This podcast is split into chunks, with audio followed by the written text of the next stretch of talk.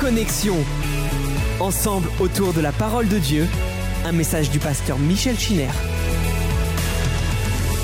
Très heureux ce soir d'être encore avec chacun d'entre vous et de pénétrer par euh, le moyen de la technologie dans vos demeures pour y annoncer la bonne nouvelle. Jésus a dit, lorsque vous entrez dans une maison, dites d'abord que la paix soit sur cette maison. Eh bien, c'est mon premier message en entrant chez vous par euh, le biais de cette euh, réunion Zoom. Je vous souhaite la paix du Seigneur dans votre cœur et dans votre esprit. Nous sommes à la 22e partie de ce commentaire euh, qui nous permet de comprendre quelques-unes des voies les plus mystérieuses de Dieu, puisqu'il s'agit de la création, d'un temps qui nous échappe complètement, le temps de la, du paradis, le temps euh, de la vie à l'intérieur du Jardin d'Éden, et puis euh, cette période d'apostasie, de ténèbres qui a précédé le jugement du déluge. Nous avons donc assisté euh, à une amplification du mal.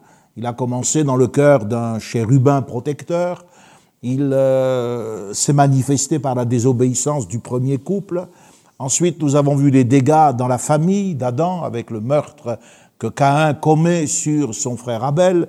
Et puis, c'est l'humanité tout entière. Ce sont euh, des ramifications qui donnent une expansion vertigineuse au mal.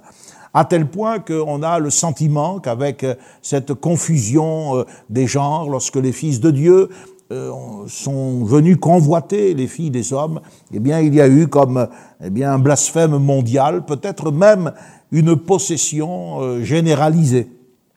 Et ce sont toutes ces choses qui ont attristé le cœur de Dieu. L'homme est une affliction permanente pour le cœur de Dieu. C'est quand même quelque chose de, terrifiant de voir que ce Dieu qui a fait toutes choses belles, euh, qui a pu dire c'est très bon, qui a donné la vie, qui a euh, communiqué l'énergie à cet univers, soit obligé de se repentir de regretter d'avoir créé l'homme, il est affligé et il est amené à dire j'exterminerai l'homme de la face de la terre parce que les pensées de son cœur sont tournées d'une manière irrécupérable chaque jour vers le mal.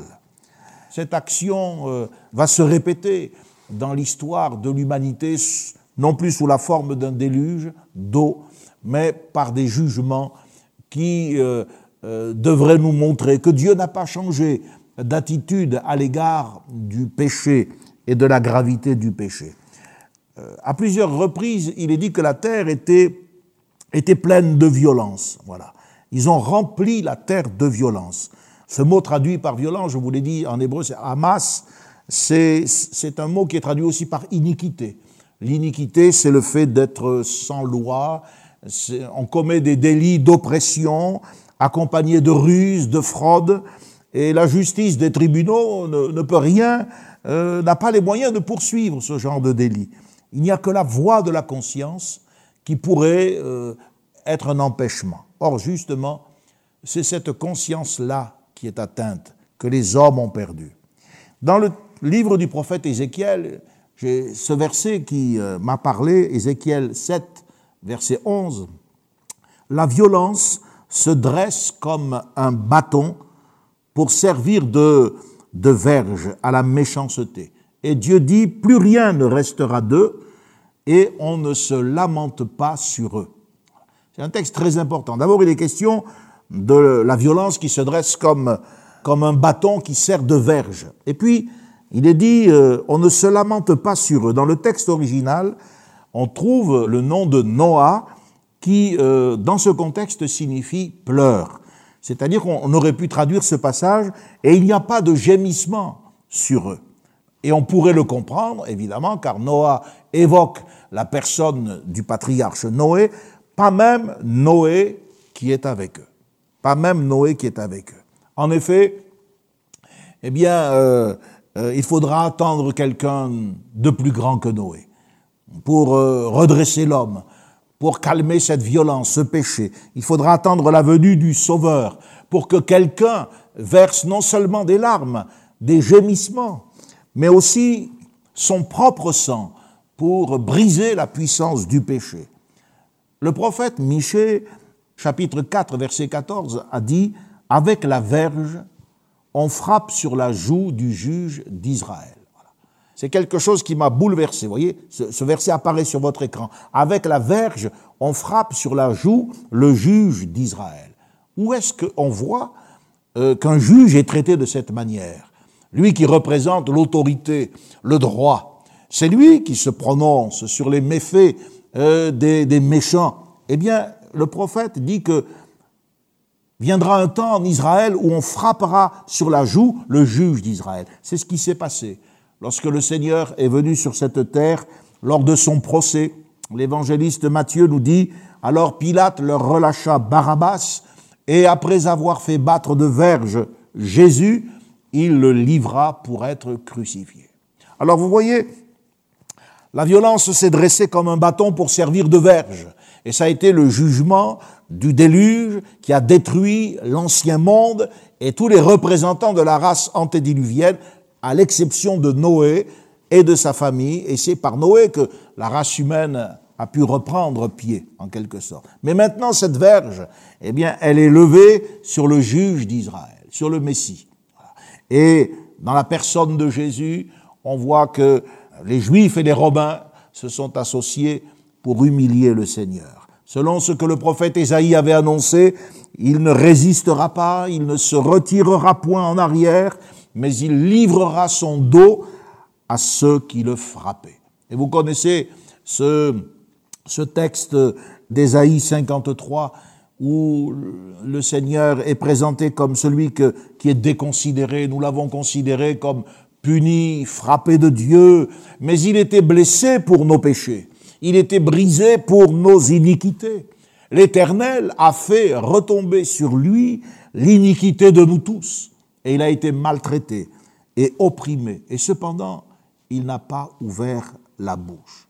Ce que je voudrais vous faire comprendre, c'est que, au travers de ce commentaire, non seulement nous avons pu peut-être glaner ici et là quelques informations intéressantes concernant euh, euh, les éléments en rapport avec les premiers chapitres de la Genèse, mais ce que je voudrais vous montrer, c'est que dès le commencement, à partir du moment où il y a la manifestation du péché, nous devons être sensibles à la rançon du péché, c'est-à-dire au prix que l'agneau de Dieu va devoir payer pour la rédemption de l'humanité.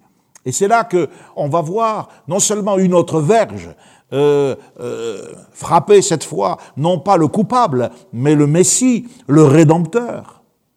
Mais on va voir un autre déluge un déluge euh, qui va euh, menacer d'engloutir le Seigneur. Car la Bible dit qu'il s'est rendu obéissant. C'est pour ça qu'il n'a pas ouvert la bouche. Il s'est rendu obéissant jusqu'à la mort et jusqu'à la mort de la croix. Les flots du jugement de Dieu se sont déversés sur Jésus.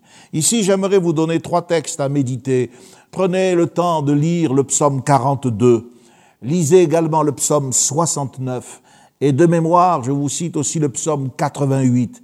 Vous verrez que dans ces versets de ces trois psaumes, il est question de, de l'angoisse de Jésus qui est submergé à Gethsemane, à Golgotha, par la puissance du péché.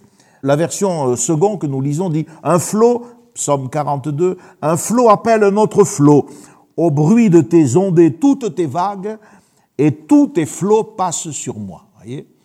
On a l'impression qu'il est question d'un déluge. Et la version d'Arby traduit ce verset avec une forme intensive. Un abîme qui appelle un autre abîme. Lorsque vous lisez la version Tob, qui est une version œcuménique, vous en avez parlé à plusieurs reprises, eh bien, il est question du fracas de tes cataractes. On a l'impression de relire le livre de la Genèse lorsque les fontaines euh, du grand abîme ont jailli et les écluses des cieux ont laissé passer les trombes avec toutes sortes de manifestations météorologiques comme le tonnerre et comme le fracas de la foudre.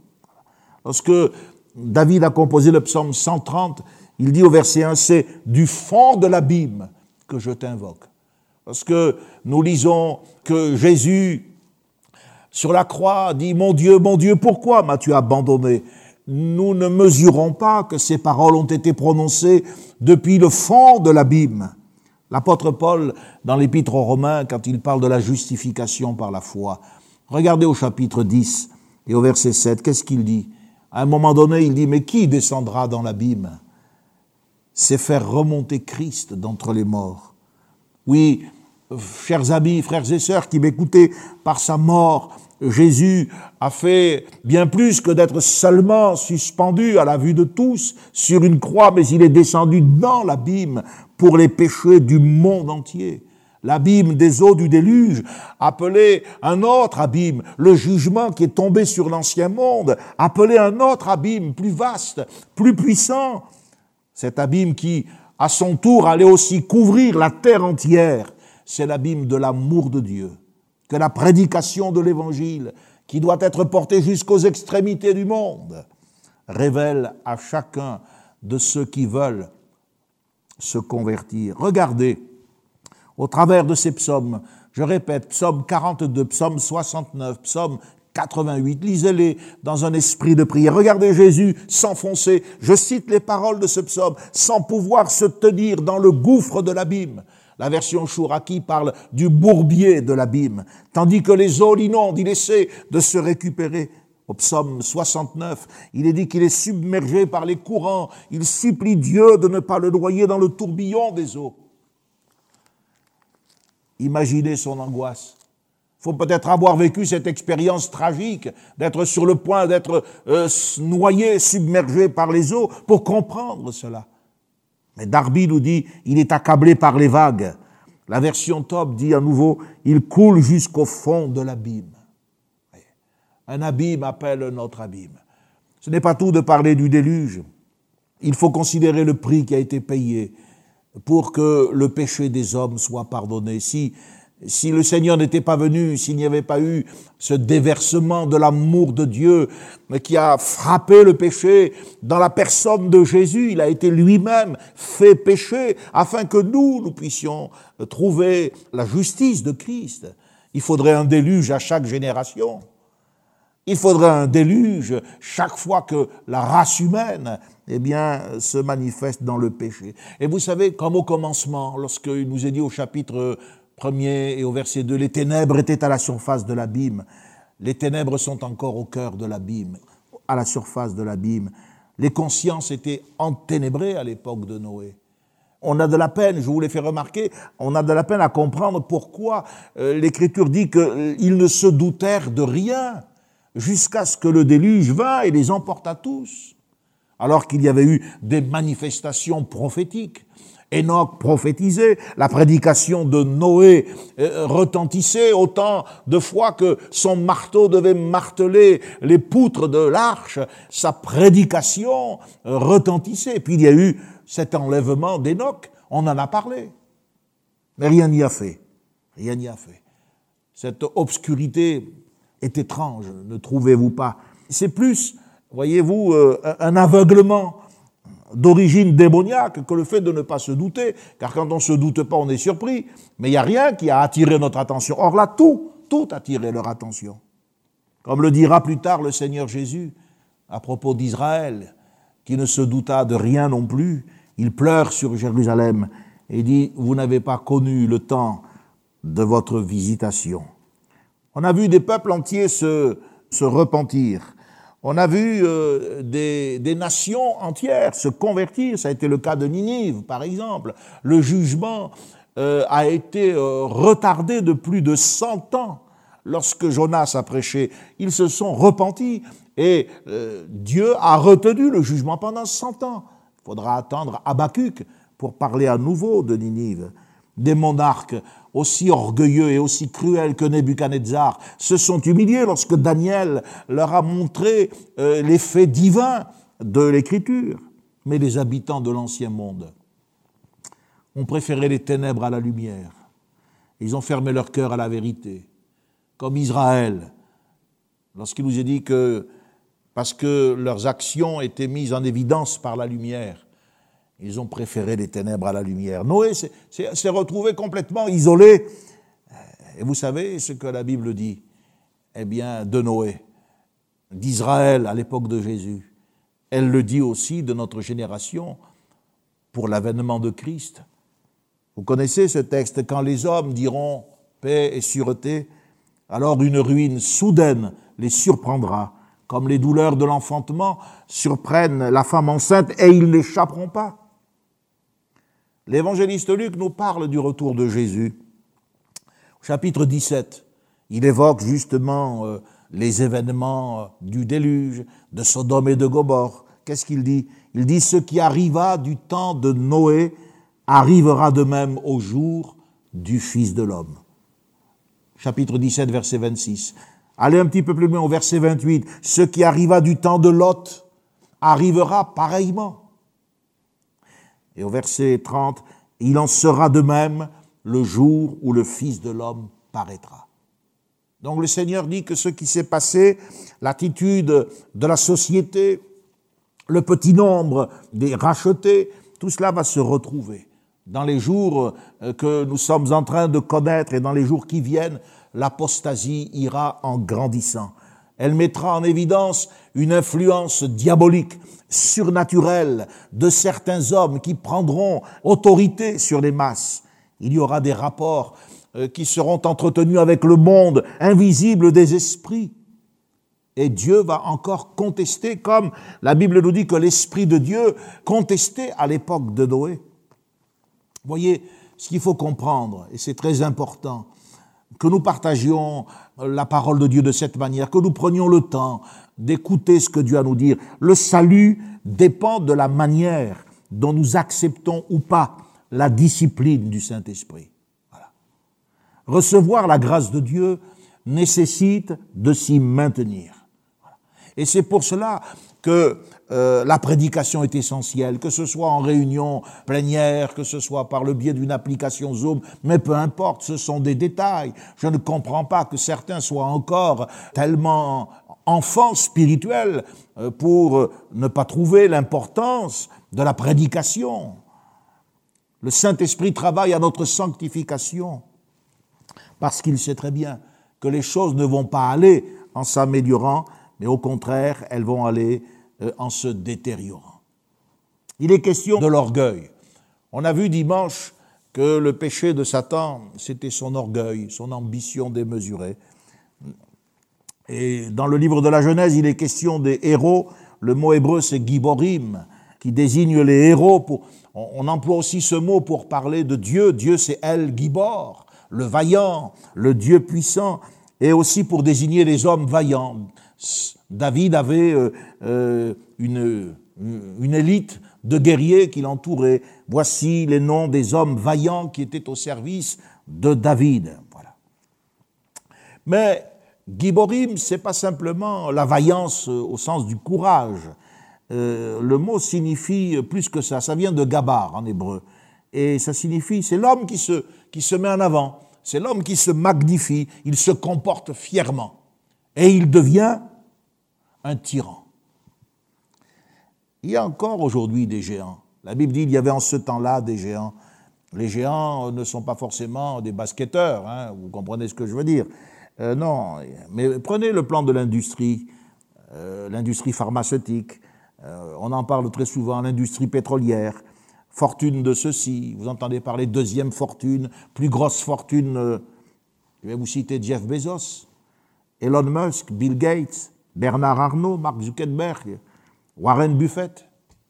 Ces hommes qui, euh, euh, en quelques mois, alors que la majeure partie de l'humanité a vu son pouvoir d'achat décroître, des difficultés grandir, eux ont multiplié par millions et par milliards leur fortune.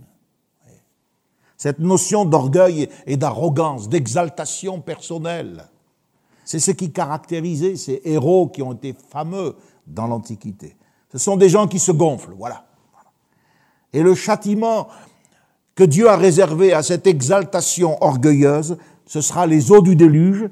Et je ne sais pas si vous avez fait attention, mais elles aussi, les eaux du déluge, elles vont gonfler, elles vont se soulever, elles vont grossir et elles vont s'accroître. Je vous cite les verbes qui sont au chapitre 7, versets 17 et verset 18 du livre de la Genèse. À cette enflure de l'esprit humain, eh bien, correspond maintenant des eaux qui vont gonfler, se soulever, grossir, s'accroître.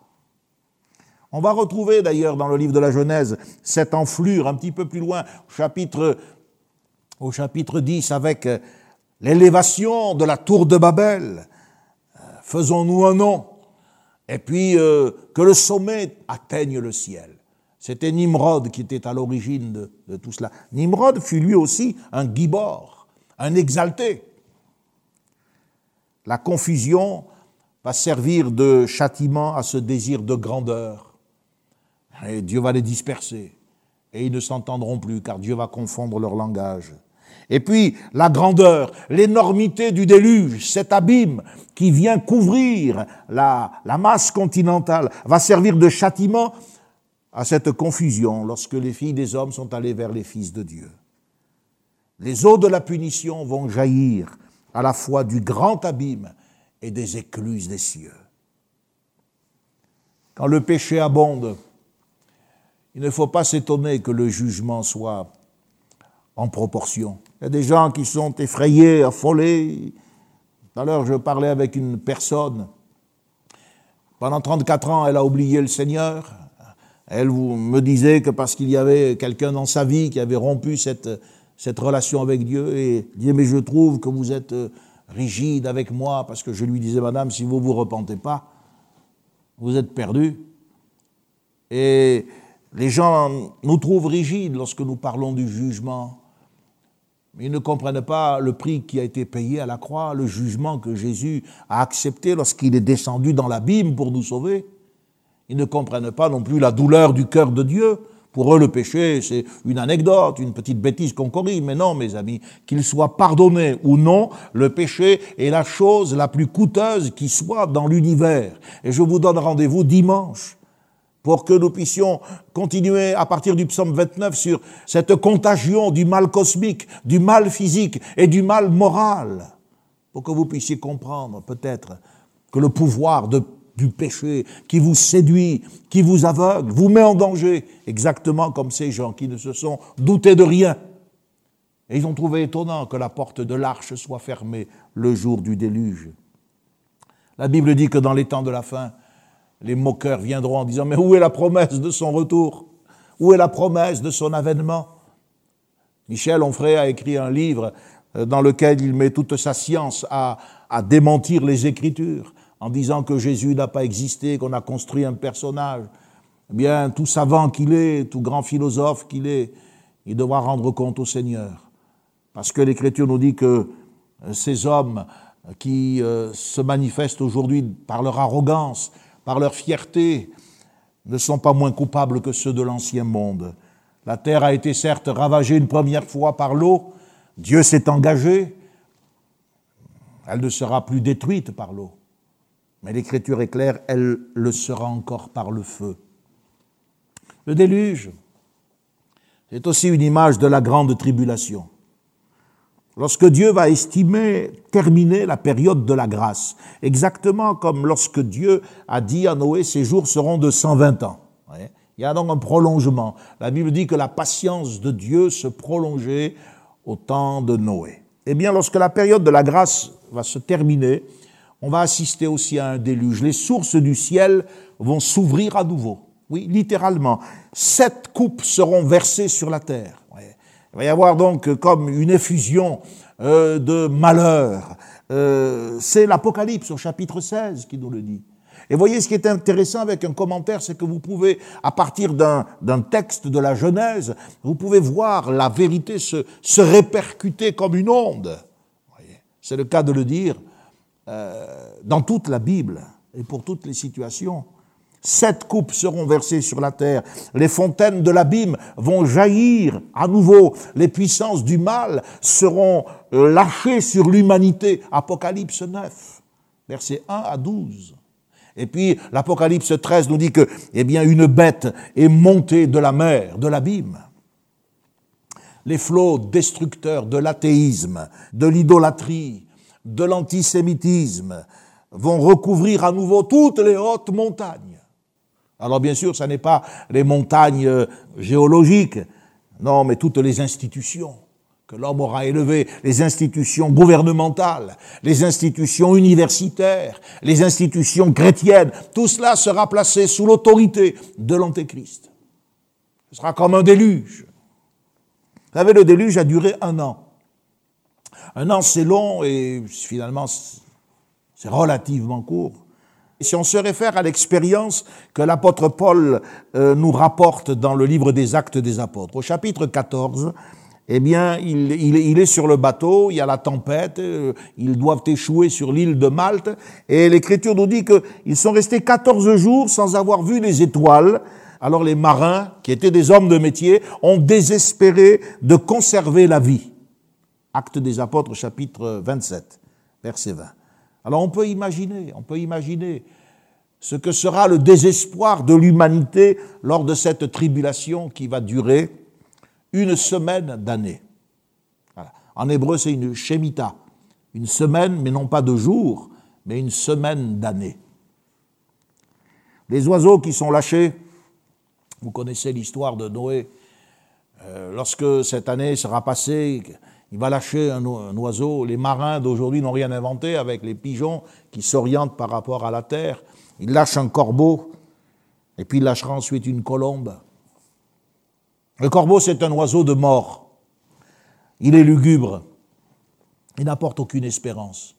La Bible nous dit qu'il part, il revient. Aucun signe de vie.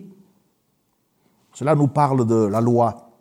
Il est l'image de la loi qui tue. L'épître aux Romains au chapitre 7 nous dit que la loi eh bien, euh, est nécessaire lorsqu'il y a le péché. Et la loi, elle nous condamne. Puis il y a la colombe. Et là, c'est quand même euh, différent. Elle fait d'abord trois vols successifs. Lors de son premier vol, la colombe revient parce qu'elle n'a pas trouvé, nous dit l'Écriture, un endroit où se poser. Il y avait bien des cadavres ici et là, le corbeau, d'ailleurs, s'y est posé, il s'est repé de, déchets. C'est un, oiseau malpropre.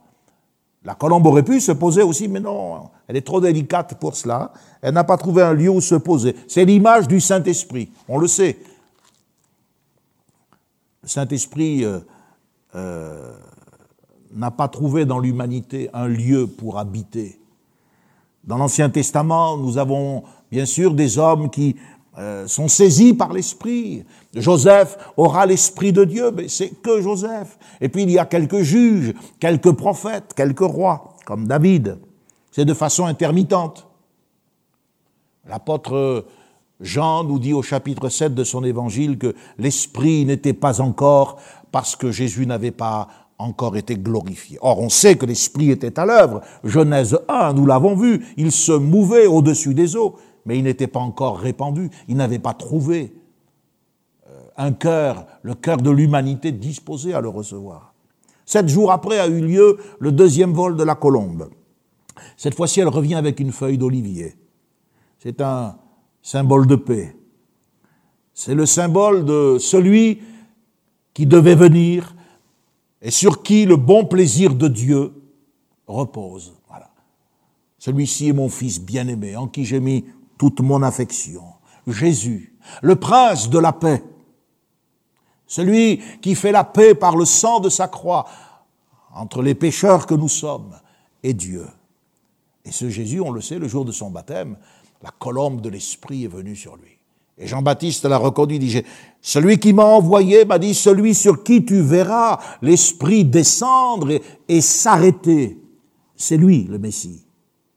Et j'ai vu et j'ai rendu témoignage qu'il est l'agneau de Dieu qui ôte le péché du monde. Le troisième vol, la Bible nous dit qu'il la relâche une semaine après, et cette fois-ci elle est partie, elle n'est plus revenue. Elle avait trouvé euh, certainement de quoi satisfaire euh, sa nature, ses besoins. Ce troisième vol évoque la descente de l'Esprit dans le monde. Depuis que Jésus est remonté au ciel, depuis le jour de la Pentecôte, alors l'Esprit a été envoyé. La colombe n'est pas repartie puisque l'Esprit demeure avec nous éternellement, a dit Jésus dans l'évangile de Jean, chapitre 14, chapitre 16. Il demeure dans l'Église, il a enfin trouvé l'humanité telle, telle qu'il la souhaite depuis le début.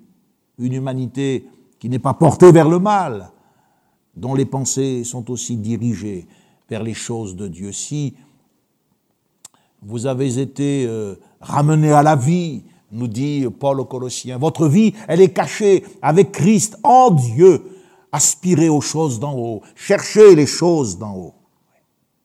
Alors, de la même manière que Dieu a fixé un délai de 120 ans, ce chiffre ne doit pas être compris comme euh, la limite absolue de la vie humaine. Il y a quelqu'un qui m'a posé la question en me disant mais il y a comme une incohérence puisque même plusieurs descendants de Noé vont vivre au-delà de cette limite d'âge. Abraham, par exemple, avait 170 ans. Voyez non, non, c'est pas une, une, limite absolue. 120 ans, c'est le délai que Dieu accorde à la génération de Noé. Voilà. Il a retardé de 120 ans le déluge. Est-ce que la construction de l'arche a pris euh, autant de temps? On n'en sait rien, mais en tout cas, elle a dû, dû demander un certain délai, et au travers du témoignage de la construction de l'arche, Dieu parle de sa patience, de son immense amour pour ses créatures, malgré leur corruption, malgré leur violence, malgré le fait que leur méchanceté était grande et que leur cœur était porté uniquement vers le mal, eh bien Dieu veut les sauver. Et ce soir, si quelqu'un eh bien, était comme ce que je viens de dire, et même encore pire que ça, sachez que Dieu veut vous sauver. Mais il ne peut pas vous sauver malgré vous. Le dernier effort que Dieu a consenti a été de dire à Noé et à sa famille, après que les bêtes soient entrées dans l'arche, maintenant entrez dans l'arche. Et la porte est restée ouverte pendant sept jours. Mais même ce délai, les hommes l'ont méprisé. Ne méprisez pas la grâce de Dieu. Car ensuite, eh bien, vous serez comme cette personne dont je parlais tout à l'heure, étonné de ce que je vous parle, eh bien, de vous repentir. Je lui citais ce texte de l'évangile de Luc au chapitre 18, à propos d'une tour qui s'était effondrée et qui avait tué 18 personnes. Et, et, puis de ce massacre qui s'était produit lorsque Pilate avait mêlé le sang des adorateurs juifs à celui de leur sacrifice. On aurait pu s'attendre à ce que, eh bien, il y ait une des émotions bouleversées chez Jésus. Jésus est l'être le plus, le plus sensible qui soit quand il était sur terre. Personne n'a été aussi sensible que lui au mal, au malheur, à la condition de l'âme pour l'éternité. Mais qu'est-ce que Jésus a dit? Si vous ne vous repentez, vous périrez tous également. C'est ça la réalité. Et c'est ce que les gens ne veulent pas entendre. Ils sont prêts à tout entendre, mais ils ne veulent pas entendre la vérité. Ils sont prêts à suivre euh, la philosophie bouddhiste qui dit que le mal, c'est une maya, c'est une illusion, un concept illusoire. Et que Dieu est amour. Ça, c'est le catholicisme formaliste. Et puis que l'éternité des peines, ça n'existe pas. Exactement comme quand Noé euh, parlait de la venue du déluge, du plan de Dieu. Euh, les gens ont dû se moquer de lui. Dieu a parlé à Noé, clairement. Les gens ont dû l'interroger, ça a été une entreprise immense. Il était prédicateur de la justice, nous dit l'apôtre Pierre. Il n'a pas dû garder pour lui ce message. Quand on lui demandait, mais qu'est-ce que tu fais? Pourquoi t'affaires-tu dans, dans ce projet? Il disait, mais c'est parce que Dieu va maintenant juger la terre. C'est parce que le déluge va venir. Mais personne ne voulait du salut. Quelle tristesse. Ce verset qui nous dit Noé, lui, huitième. Noé, lui, huitième. Dans quel sens faut-il comprendre cette indication? On ne peut pas comprendre euh, cela comme euh, on, le dit d'Enoch, Enoch le septième depuis Adam, c'est la septième génération, mais Noé n'est pas la huitième génération. Non. Ça veut dire que Noé a été le huitième à entrer dans l'arche. Il est entré le dernier. Le huitième à être sauvé. Peut-être qu'il y a un septième, une huitième, une neuvième personne dans une famille qui m'entend, un enfant, un adolescent, faut-il encore attendre? Maintenant, c'est le moment de passer la porte. C'est le moment de se convertir. Dans Ézéchiel au chapitre 14, au verset 14 à 20, si vous avez le temps, euh, essayez de lire ces, références parce que c'est la structure du message finalement du commentaire. Ézéchiel 14, verset 14 à 20, il est dit, si ces trois hommes, Noé, Job et Daniel, avaient vécu en ce temps-là, ils n'auraient pas pu sauver leurs enfants. Vous vous rendez compte? Il est question de Noé. Le climat en Israël était tel à l'époque du prophète Ézéchiel qu'il dit, mais s'il y avait ici Noé, s'il y avait Job et s'il y avait Daniel, ils n'auraient pas pu sauver leurs enfants. J'aimerais vous dire aussi à vous, parents chrétiens, attention à l'environnement dans lequel vous placez vos enfants. La Bible dit que Job priait pour ses enfants. Il disait peut-être mes fils ont-ils offensé Dieu? Daniel priait pour son peuple, les fenêtres ouvertes en direction de Jérusalem. Noé a dû prier pour sa génération. Il était un intercesseur. Mais vous, les enfants, vous ne restez pas toujours enfants. Dès que vous en avez la conscience, convertissez-vous à Jésus, de peur que le monde, par ses séductions, ne vous entraîne loin de la vérité. Et sachez que si la vérité nous affranchit, le mensonge fait de nous des esclaves du diable. Dieu dit à Noé, fais-toi une arche. Construire un bateau sur terre. Annoncer un déluge, alors que euh, certains pensent qu'il ne pleuvait pas avant Noé, puisqu'il est dit qu'une vapeur s'élever de la terre. Est-ce que c'était le cas réellement? Je n'en sais rien. En tout cas, il n'avait jamais plu comme il a plu euh, lors du déluge, ça c'est clair. Annoncer un déluge. Tout le monde devait se dresser contre Noé. Il faut imaginer, dans ce contexte d'insolence où euh, il y avait une confusion totale sur le plan spirituel, des moqueries en tout genre, du mépris, des insultes. Vous savez, la foi de Noé devait être quelque chose de, de solide pour pouvoir tenir contre tous. Noé a été un homme extrêmement patient. Au fur et à mesure que les 120 ans qui avaient été fixés par Dieu euh, s'égrenaient, il devait regarder le calendrier, il devait dire, mon Dieu, on arrive au terme. Vous savez, nous aussi, chrétiens, moi aussi, prédicateur, Ensemble, nous annonçons, nous attendons des choses qui ne se sont encore jamais produites. Peut-être que les gens disent à Noé, un déluge, on n'a jamais vu ça. Ton arche sur la terre, mais tu es fou. Nous aussi, nous annonçons des choses qui ne se sont pas encore produites, des choses que la raison trouve inacceptables et qui suscitent des moqueries. Quand je parle de la résurrection de Jésus, quand nous parlons de son retour sur les nuées du ciel, lorsque nous parlons de la résurrection de nos défunts, de ceux qui sont morts en Christ, lorsque nous parlons de la transformation de nos corps, à nous qui pourraient être vivants lors de l'enlèvement de l'Église. Les gens rient, mais vous y croyez, vous, à ça? Mais l'arche était bâtie sur des directives divines. Noé, nous dit la Bible, Genèse 6, verset 22, c'est ce que fit Noé, il exécuta tout ce que Dieu lui avait ordonné. Comme le tabernacle, plus tard, sera construit d'après un modèle divin. Le livre de l'Exode nous dit, regarde et fais d'après le modèle qui t'est montré sur la montagne. Pas plus Moïse euh, que Noé n'ont imaginé les dimensions du tabernacle ou celles de l'arche. Notre prédication aujourd'hui, des siècles, des millénaires après ces événements, ne repose pas non plus sur une, une appréciation humaine. L'apôtre Paul disait, ma parole et ma prédication ne reposent pas sur les discours persuasifs de la sagesse. Le plan n'est pas humain, pas plus que le message aujourd'hui. Ce que nous vous disons au sujet du péché, de la repentance, de la nécessité de vous discipliner afin de mettre une bonne fois pour toutes les passions hors de votre vie. Il y en a qui ont pris le baptême, mais que le péché, eh bien, a su reconquérir. Une alliance avec une femme infidèle. C'est toujours une source de trouble.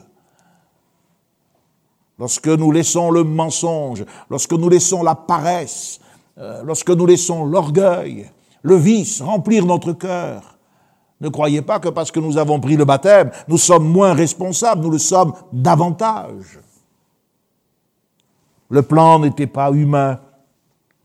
Dieu avait tout dit à Noé. Le message non plus n'est pas humain. L'arche est bâtie selon des proportions minutieuses. Elle est bâtie à partir des matériaux que Dieu lui-même a désignés, le bois de gopher, Il faut qu'il y ait une double étanchéité réalisée à partir de, la résine et du goudron. C'est ce que la Bible appelle de la poix. Il faudra la construire en cellules sur trois niveaux.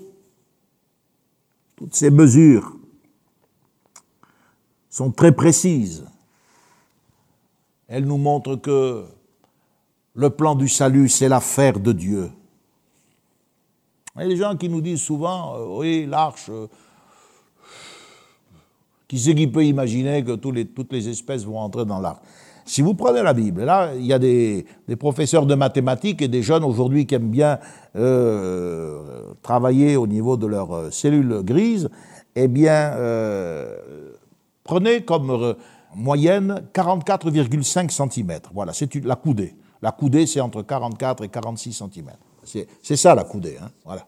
D'après les renseignements de la Bible, parce qu'il est dit que l'arche fera 300 coudées de longueur, 50 coudées de largeur, 30 coudées de hauteur, euh, faites votre calcul, vous verrez que la capacité de l'arche, c'est environ un peu plus de 39 500 mètres cubes. C'est pas, c'est pas, c'est pas un gobelet. Hein. Elle aurait euh, été si spacieuse qu'on aurait pu aujourd'hui y caser 500 wagons de chemin de fer modernes. C'est pas la place qui manque. Donc il faut arrêter de penser que l'arche c'est un petit, une petite barquette là et que euh, non mes amis. L'envergure de l'arche est très intéressante parce qu'elle nous donne une indication en rapport avec le nombre d'espèces créées par Dieu. Alors que l'évolutionnisme, le transformisme nous dit que le règne animal s'est développé à partir d'une espèce, d'une cellule ou de quelques centaines d'espèces. Non, non, non, non, non. La Bible dit qu'elles étaient toutes là, les espèces. C'est la preuve. C'est le volume de l'arche, pas à partir d'une seule. La taille énorme de ce bateau, il faut surtout l'envisager comme une péniche, vous voyez, un peu avec le plat, le fond plat, de forme rectangulaire règle aussi définitivement la question que euh, les gens débattent, même les croyants, hein, les croyants sincères qui disent mais est-ce que le déluge est local, est-ce qu'il est universel? Euh, Écoutez, moi, le peu que je connais de Dieu, c'est que Dieu ne donne pas des commandements saugrenus et inutiles. Si le déluge n'avait pas été universel, il aurait suffi de dire à Noé, tu te déplaces un peu, vous faites une pérégrination, tu prends avec toi un convoi euh, d'animaux et vous allez euh, dans une autre région de la terre. C'était possible. Non. La taille énorme de cette péniche, de cette arche, montre que le déluge a bien été universel. Il y a des mesures de temps euh, très précises qui sont utilisées pour parler de la, montée des eaux, de leur décrue. On connaît le niveau d'eau au-dessus des montagnes, ce qui nous permet d'estimer le tirant d'eau nécessaire pour que l'arche eh ne soit pas labourée euh, dans ses flancs. On a des dates. Noé avait 600 ans. Il y a des durées qui sont précisés. La pluie est tombée pendant 40 jours et 40 nuits. Ça, ça prouve qu'il y a derrière tout cela quelqu'un qui réfléchit et qui pense. Mettez-vous en forme, maintenez-vous en forme. Vous voyez, à 600 ans, Dieu a demandé à Noé de construire une arche. Alors maintenez-vous en forme. Dieu peut vous demander quelque chose, amis chrétiens, frères et sœurs, il peut vous engager. Il peut vous envoyer en mission. Il peut vous solliciter pour le ministère. Il y a des gens qui comprennent la vie chrétienne de travers. il n'y a rien de plus désolant que cela. À 600 ans, Noé n'a pas dit eh, Oh Seigneur, tu as vu mon âge? Il s'est mis au travail. Il a fait tout ce que Dieu lui a ordonné. Alors, ce que je veux remarquer, c'est qu'avec Dieu, ce n'est pas de la, de la confusion. Vous les hommes, c'est la confusion. Mais avec Dieu, c'est la précision. Dieu tient un calendrier précis des événements qui vont survenir, il a un plan très clair de ce qu'il va faire. D'ailleurs, il dit au verset 15 du chapitre 6, Voici comment tu la feras. Dieu sait où il va. Et au cœur de cet agenda divin, eh bien, il y a un homme, Noé, comme plus tard, au temps marqué, il y aura un homme, Jésus, le Fils de Dieu. Une fois que l'arche est faite, il faut rassembler les animaux. Ah, Souvent, les gens, on rit, on dit, bah, bah, vous voyez, évidemment, déjà, vous avez du mal pour attraper un papillon ou un cabri. Euh, non, mais Noé, il n'a pas couru après les animaux, hein. c'est pas ce que la Bible dit. Le chapitre 6 et le verset 20 précis, il y a des gens, ils lisent la Bible avec des lunettes de bois. En fait, ils ont des préjugés, vous voyez. S'ils se mettaient tranquillement devant le texte et s'ils laissaient le texte, eh bien, euh, les, imprégner de la vérité, s'ils venaient vers la Bible avec un esprit d'humilité, de respect, Dieu ouvrirait leurs yeux. Mais la Bible dit que Dieu se moque des moqueurs. Alors il les laisse dans leur moquerie. La Bible dit au verset 20 du chapitre 6, Deux de chaque espèce viendront vers toi pour que tu leur conserves la vie. Il y a eu donc un instinct de conservation qui a été exacerbé pour certains d'entre eux, et ça a poussé les animaux vers l'arche. Chapitre 7 au verset 14. Eh bien, il est dit aussi, euh, tous les animaux selon leur espèce, tout le bétail, etc., ils viendront vers toi.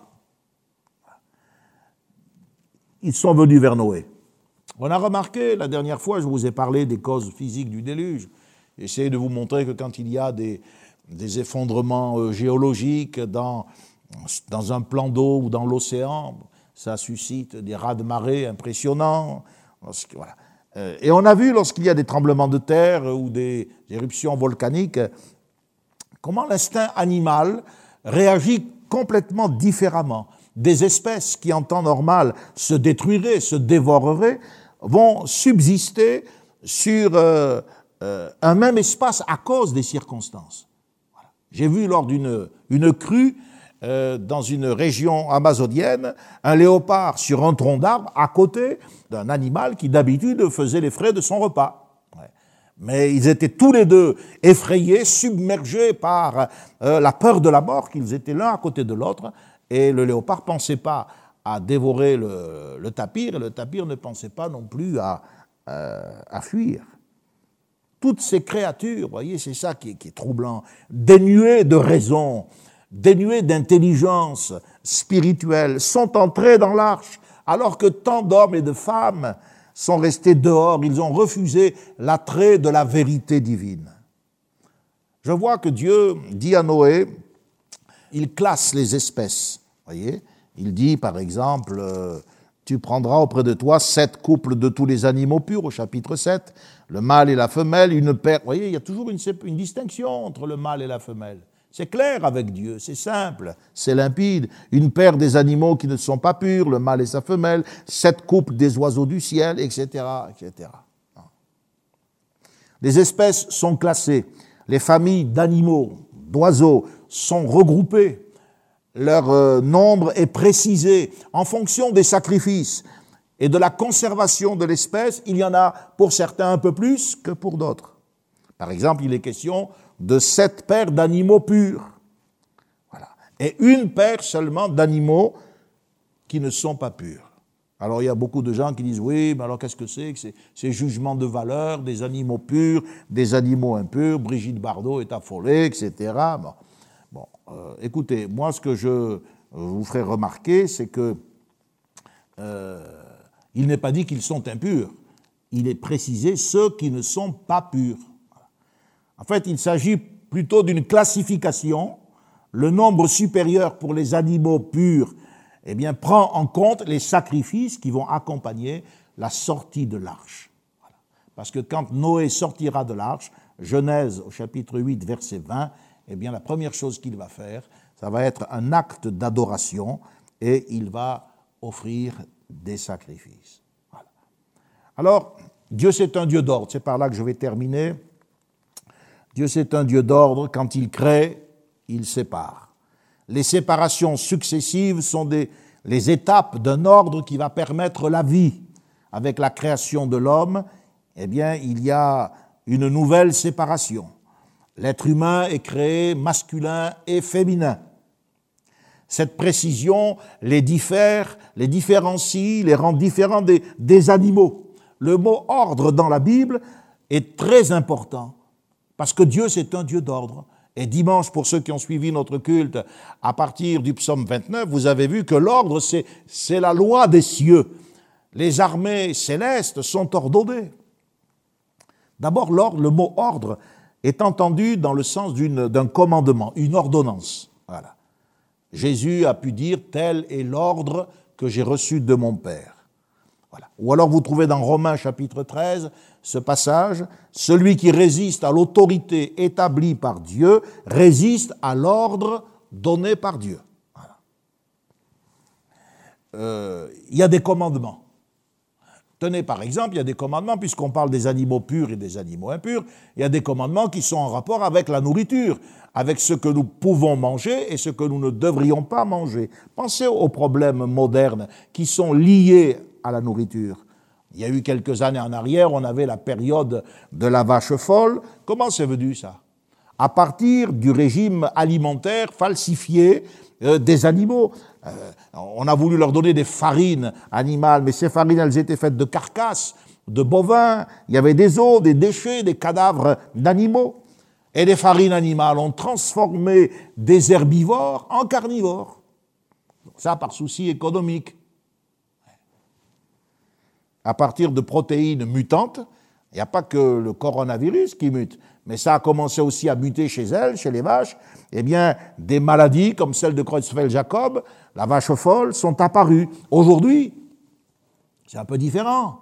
Il y a beaucoup de troubles autour, mais c'est les pangolins, c'est les chauves-souris qui sont à l'origine, semble-t-il, euh, euh, du désordre physique que l'humanité connaît. Alors, l'ordre, c'est le commandement.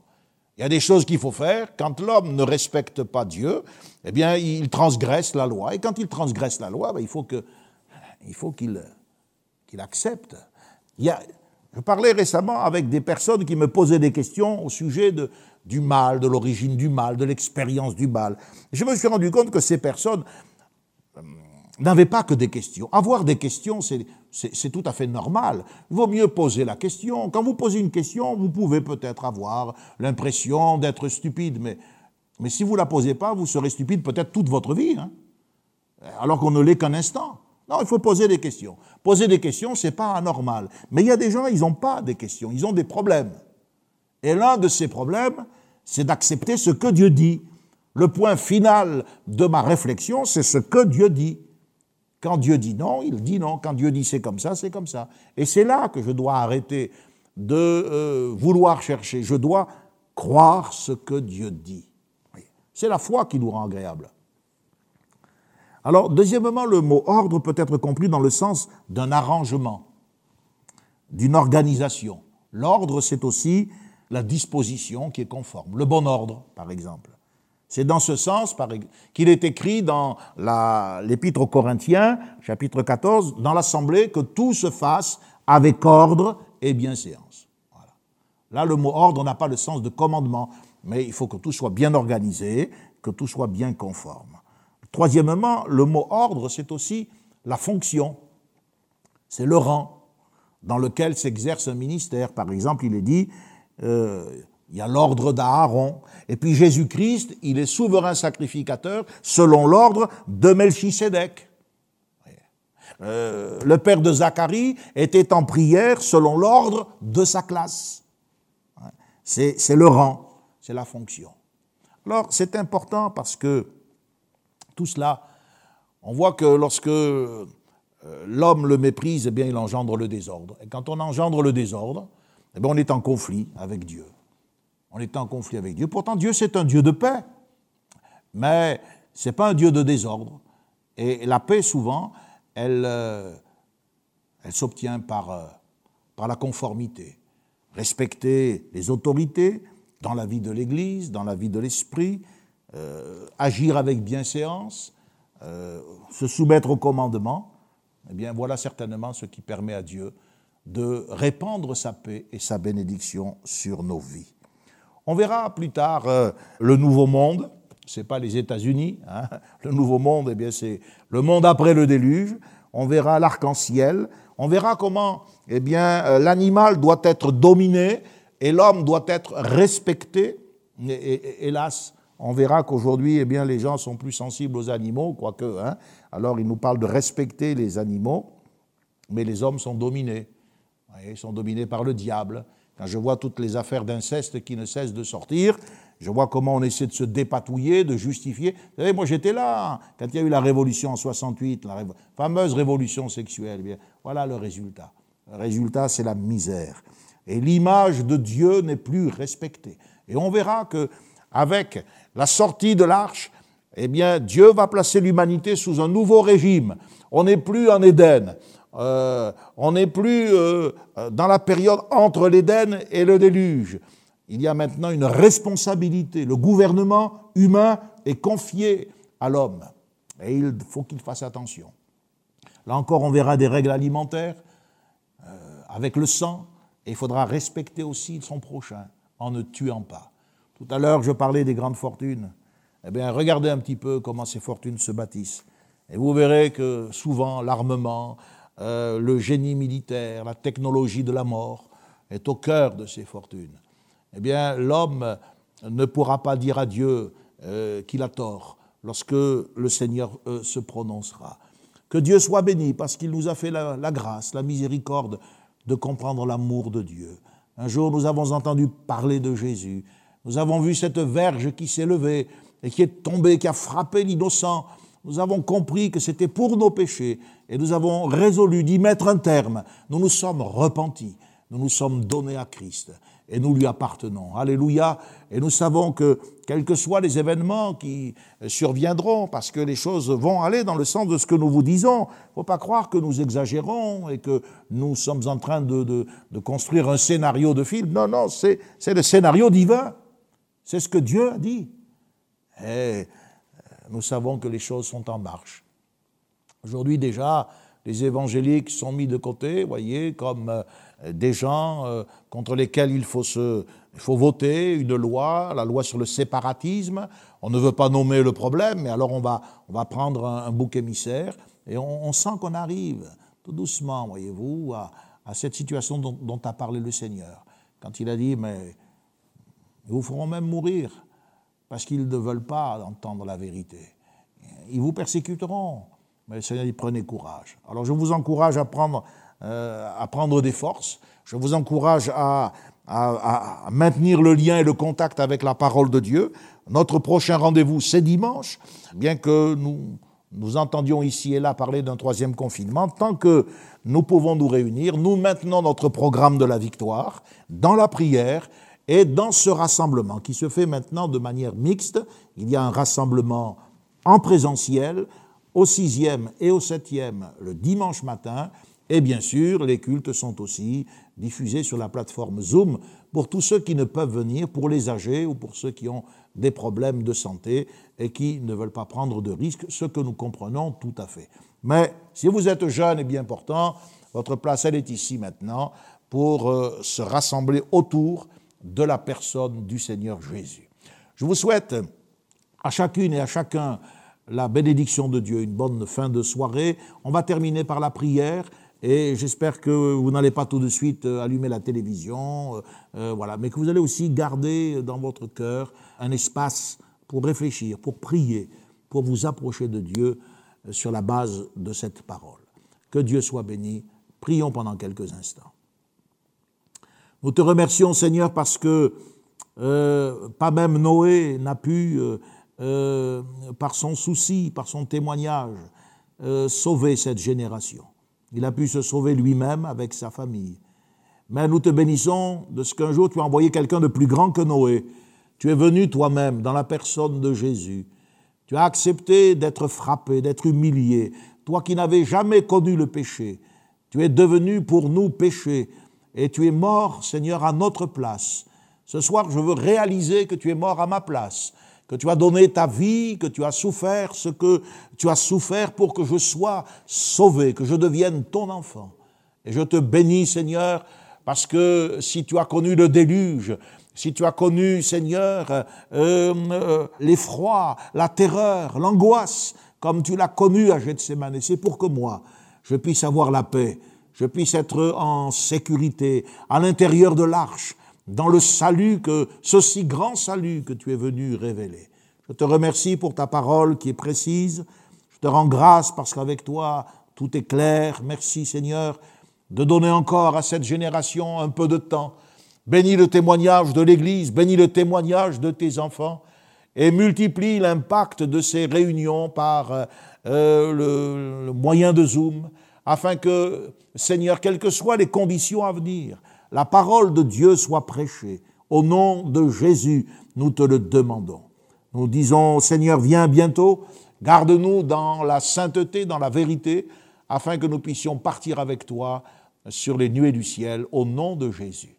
Maintenant, veuille bénir les enfants, veuille bénir tous ceux qui travaillent dans l'œuvre de Dieu, tous ceux qui sont fidèles. Je prie pour euh, tous ceux qui sont à l'ouvrage, euh, au centre de prévention du suicide, à la librairie, à l'école, à la radio, tous ceux qui travaillent dans les équipes Néhémie qui sont fidèles, bénis-les au nom de Jésus.